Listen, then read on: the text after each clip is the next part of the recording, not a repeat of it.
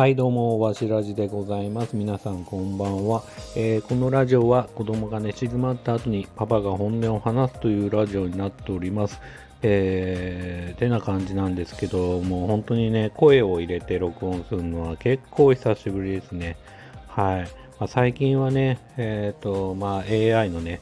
えー、ていうんですかこうテキストをね読み込んでえー、音声にするね、機能を使ってね、えーと、このわしラジオをね、更新していたりとかするんで、まあ、文章をね、書くことがあっても、まあ自分の声でね、こうやって録音するってことがね、だいぶ減ってきたなっていうのと、まあそもそもね、えっ、ー、と、わしらじ自体の更新頻度も落ちてるという感じではあるんで、まあもうちょっとね、今ね、今本当に始めてみて、まだ1分も経ってないですけど、こうやってね、やっぱり声を入れるっていうのは、すごくね、なんか、いい気がしますね。なんか体にいい気がしますよね。気持ちとか体とか、まあ自分のね、こう心のケアもも含めてね、やっぱりね、こうやって声を出して何か話すってことは、なんかね、いい、健康に良さそうな気がするんで、ちょっとね、これからはちょっともうちょっとね、もう本当に無駄話でも、本当に雑談でも、どんどんね、こう話していけたらいいなっていうふうにね、今ちょっとね、思いました。でですね、今日はね、何を話そうかなっていうと、えっ、ー、と、まあちょっと話したいというか、えっ、ー、と、それこそね、また文章に起こしたいなっていうふうには思ってるんですけど、まだね、頭の中が整理されてないんで、思ったことをね、バンバンバンバン話してみて、ちょっとアウトプットしてみて、えっ、ー、と、まあね、その中から、まあネタを整理して、まあ今後ね、文章を書ければいいなというふうに思ってるんですけど、あれを見たんですよね。え、ー、と、宮崎駿監督の映画の、え、ー、と、君たちはどう生きるか。で合ってますか？タイトル。大丈夫ですよね。君たちはどう生きるかをね、見ました。まあ、やっとというか、まあ見なきゃ見なきゃなっていうふうに思ってて、まあね、やっぱりその、なんでしょう。えー、まあジブリ作品っていうのは、えー、Amazon プライムとか、えー、Netflix とか、まあもちろんディズニープラスとかでもね、なかなかこう、えっ、ー、と、デジタル配信とかもね、そう簡単にしてくれないだろうし、まあ今はね、ツタヤとかでレンタルビデオとか、まあビデオって言わないから DVD、もうね、そういう時代でもないですし、なかなかこう、今後ね、えっ、ー、と、君たちをどう生きるか、このタイミング逃しちゃうと、次のど、どのタイミングでいつ見れるんだみたいなね、気持ちが結構あるんで、まあテレビ放送とかも1年後とかにやんないっすよね、多分ね。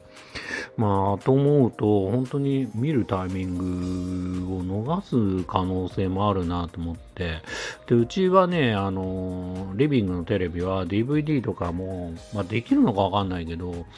あの接続多分できないんで、見る環境がないんですよね。仮に、あの、ブルーレイが出ましたとか、えっ、ー、と、DVD 出ましたなんつっても、見る環境がないんで、まあ、本当にこう、デジタル配信がね、始まらないと見れないんで、なんでまあ見なきゃいけないなというか、もう本当義務感でね、あの、宮崎駿のね、作品、やっぱり、たまに聞かれるじゃないですか。見ました？みたいな。まあ映画好きな友達もいるんでそうだし、まあ一般の方って言ったらあれだけど、もう会社のあの席の隣の女性とかも見てたりして、すごくおすすめですみたいなこと言ってたりするんで、まあ見なきゃなーっていうふうに思ってたんですけど、やっと見たって感じで、うん、まあ正直ね、宮崎駿監督の作品は結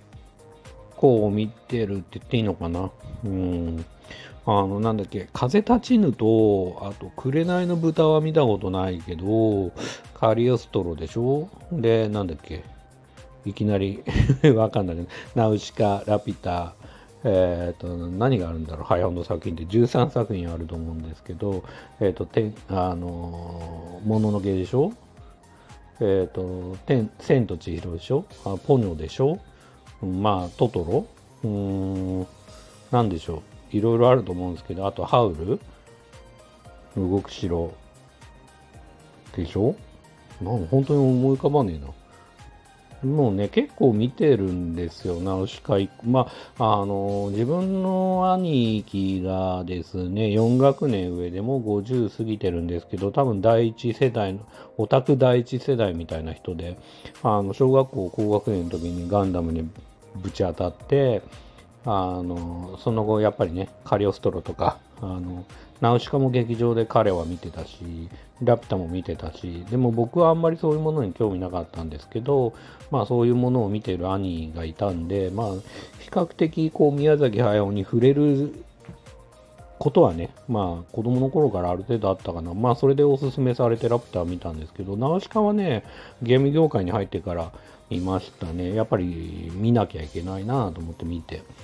で、まあもちろん面白いですけどね。うん、ただね、最近のというかもう本当、もののけと、ももののけ姫でしょ？あと、千と千尋で、ポノでしょ？あと、なんだっけ、えっ、ー、と、ハウルとかは、正直僕、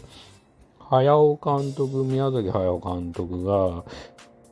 まあよくわかんない。まあぶっちゃけなんかあんまり意味があるようでないようなってよく言われてますけど、あんまりよくわかってないっていうか、まあなんか、千と千尋とかもなんであんなお父さん豚になっちゃったんだろうとか、なんであの世界に入っていっちゃったんだろうとか、まあなんかあんまりよくわかんないなっていうふう思いながら、まあ理屈を求めちゃうというか、あんまり良くないんですけど見ちゃ、見てて、で、今回の、あの、君たちはどう生きるかって全然説教臭くない話で、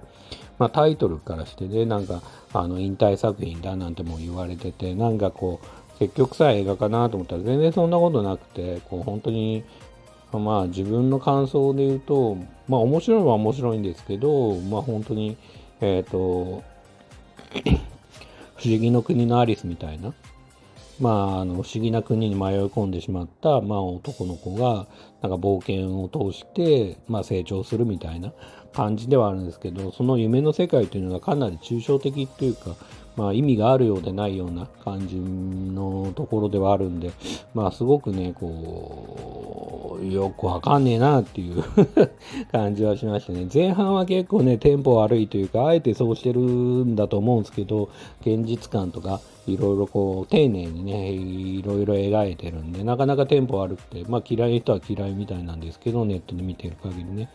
あの、そうですね。まあ、ただまあそれもねすごい不気味な感じがしてすごく良かったとかっていう声もあるしやっぱりそのまあ全くもってかなり抽象的な世界というかかなりファンタジー色のあるというか、まあ、本当にぶっ飛んだ世界に飛んでいくんでそこまではかなりリアルにしっかり描いてちょっとずつちょっとずつその中でも非日常を描き、えーとまあ、不思議な国に入っていった時にまあなんつうかなあのあたかもそれがね現実にあるかのようにまた、えー、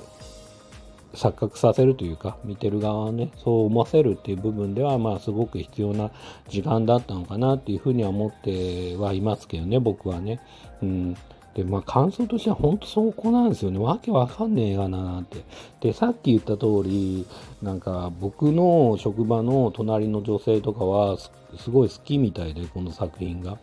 でやっぱり思うのは、まあ、自分の周りではハウルが大好きっていう人がいたりとか、まあ、本当にそういう女性が特に多いんですよね。で僕の職場だと隣の女性が、まあ、その君たちはどう生きるか見ましたみたいな感じで言われてあのでその会話で「あ俺見てないけど早尾はうんたらかんたらだよね」みたいな話に話してたらその女性に前に座っている向かいに座っている女性がまた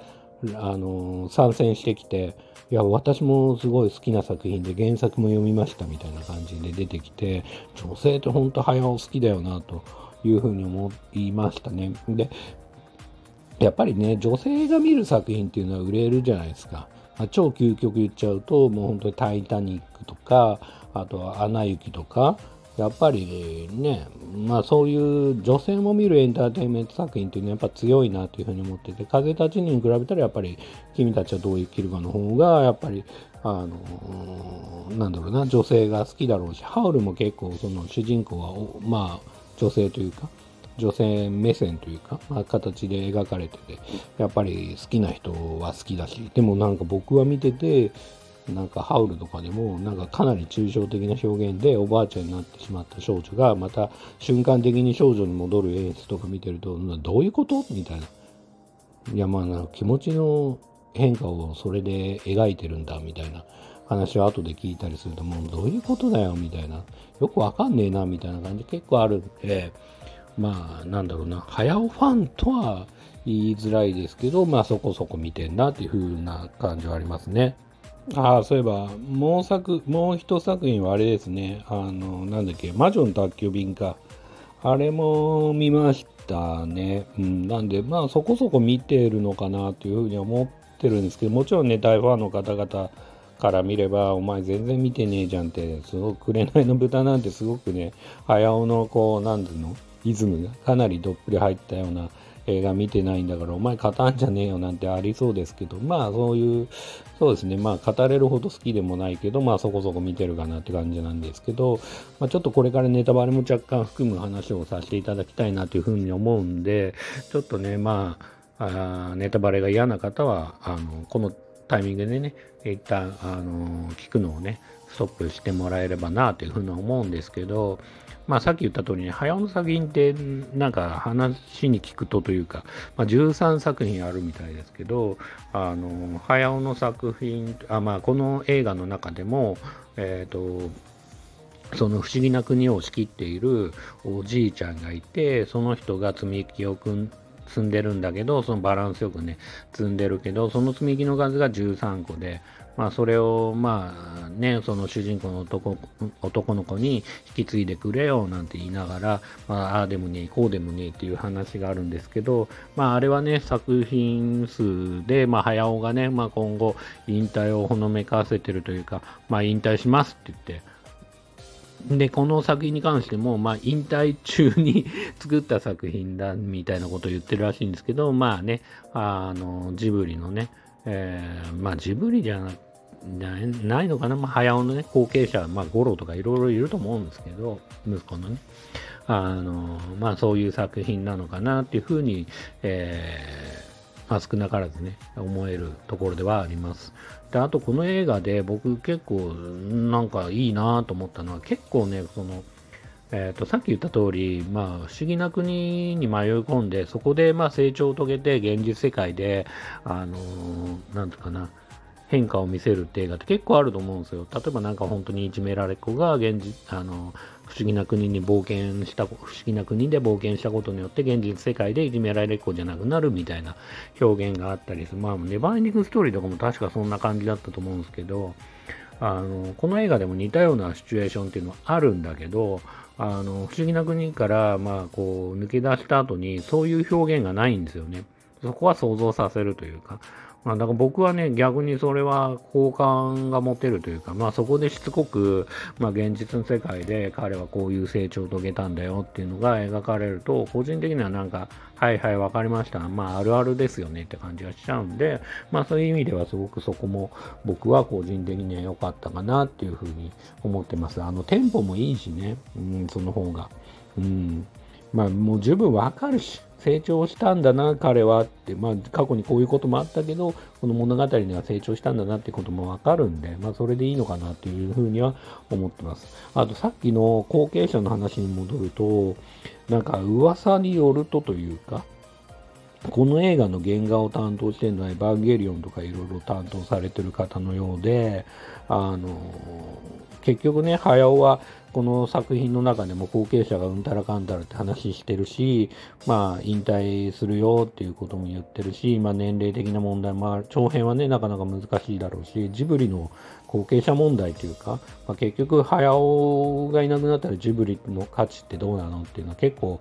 ね、まあ、大きな問題としてあって、五郎の映画もなかなか、まあ、まあ、ぶっちゃけね、普通にこけてると思うんですけど、あの早尾のその後継者として結局今回の原画を担当してもらったのはエヴァンゲリオンとか書いてた人でなんか結局ジブリの末抜きの人ではなかったっていうのがなんかすごく現実としてなんかシビアというか感じもあるし結局宮崎駿って人はあの本当の意味での自分の後継者っていうのは育てられなかったのかなっていうふうには思いますよね。で、庵野監督とかも、早尾のことをね、師匠的な感じで呼んでるとは思うんですけど、もちろんそういう、うん、外部の人だったりとか、あと、えー、細田守監督ですか、まあ、一時期ジブリにいて、まあ、新作作ろうとしたけど、早尾が横やり入れて、いろいろああでもねえ、こうでもねえって言ってくるから、ノイローゼになって辞めたなんて話も聞いたことあるんですけど、やっぱりね、まあ、ああいう人なんで、口も出したいんでしょうね、天才な人も含めて。やっぱり、まあ、ただそういう環境では人は育たなかったよねって。まあ、現実に育ったのは、育ったというか、結局、まあ、全然、全然関係ないっていう言い方も変だけど、まあ、技術もともとある人、もともと、あの、そういう、それだけのスキルがある人を育てるってよりは、まあ、引っ張ってきた感じで、まあ、結局、後継者というか、まあ、アニメーションの世界をこれからも頼むぞと思えた人は、そういう人だったのかなっていうふうな、ふうに思うと、まあ、結構切なく思いますね、僕はね。うん。あとなんだろうな、まあ本当に今日アウトプットして、まあもろもろ吐き出そうと思ったんですけど、あんまり思い浮かばないですけどね。あとは、この作品で結構際立ってたのは、本当に数が多く何かが出てくるっていうのがいっぱいあって、アニメーション、まあ CD、あの CG で 3D とかじゃないから、その描くのがすごく大変だった部分もあるだろうし、まあちょっと僕はわからないけど、CG で作ったものを 2D っぽくしてるのがちょっとわからないけど、うーん例えば虫がいっぱい出てくるとか、動物がいっぱい出てくるとか、えっ、ー、と、紙がいっぱいバサバサバサってなってるとか、それをね、一枚一枚描いてるのかなと思うと、めちゃめちゃ気のなる、気の遠くなる作業で、それが、ま 2D であんだけ、えー、めちゃくちゃ動いてるっていうのは、あの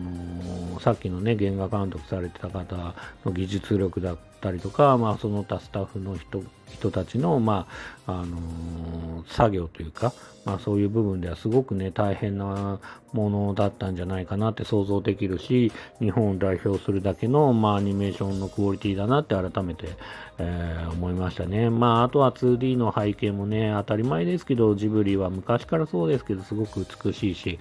まあ、これはこれで、まあ、なんですかな、3 3G 3D じゃない、その 2D のね、あの手書きっぽい背景の美しさっていうのはすごくね、あのやっぱりハリウッドではできない、えー、海外のアニメーションではなかなか難しい、日本ならではのこの文化っていう意味ではすごく素晴らしかったんじゃないかなっていうふうには思います。で、えー、ちょっとまとめっぽく入ると、まあ、この作品についてはさっき言った通りというか、本当にまあ、まあ、わけわかんねえなっていうふうには思うんですけど、えっ、ー、と、楽しい映画ではあるなと思ってるのと、うん、まあそうね、まあ楽しくは見れるかな。うん。まあ他のさっき言った、あれなのかな？千と千尋とか僕、あとなんだろうな、ハウルとか見た時よくわかんねえ映画だなっていうふうに思ったんですけど、それに比べると、まあ、前半の部分でかなりぶっ飛んだ設定というよりは、現実の世界から徐々にこう、あのファンタジー色の強い、こう、不思議な国に、あの、連れていくというか、あの物語が展開していくっていう部分では結構すんなり見えたから、こっちの方が僕は個人的には好きかもしれないなって思いますね。もともとそういう世界なんだよっていきなり見せられると、うわ、なんだろう、よくわかんねえな、みたいな感じがしちゃうんで、まあそういう意味だと、まあ、理屈というか、まあ求めてしまう僕みたいなタイプであれば、まあこっちの方がいいのかなって感じはありますね。うん。なんで、まあ作品としても、もちろん十分楽しかったですけど、ただ好みじゃないってだけですね。うん。はい。というわけで、えー、今日はですね、えっ、ー、と、宮崎駿監督の、えー、君たちはどう生きるかっていうね、映画のこの感想を、えー、お話しさせていただきました。えー、長々と話しましたが、最後まで聞いてくださった方々がいらっしゃるなら、え心より感謝いたします。ありがとうございます。それではまたおやすみなさい。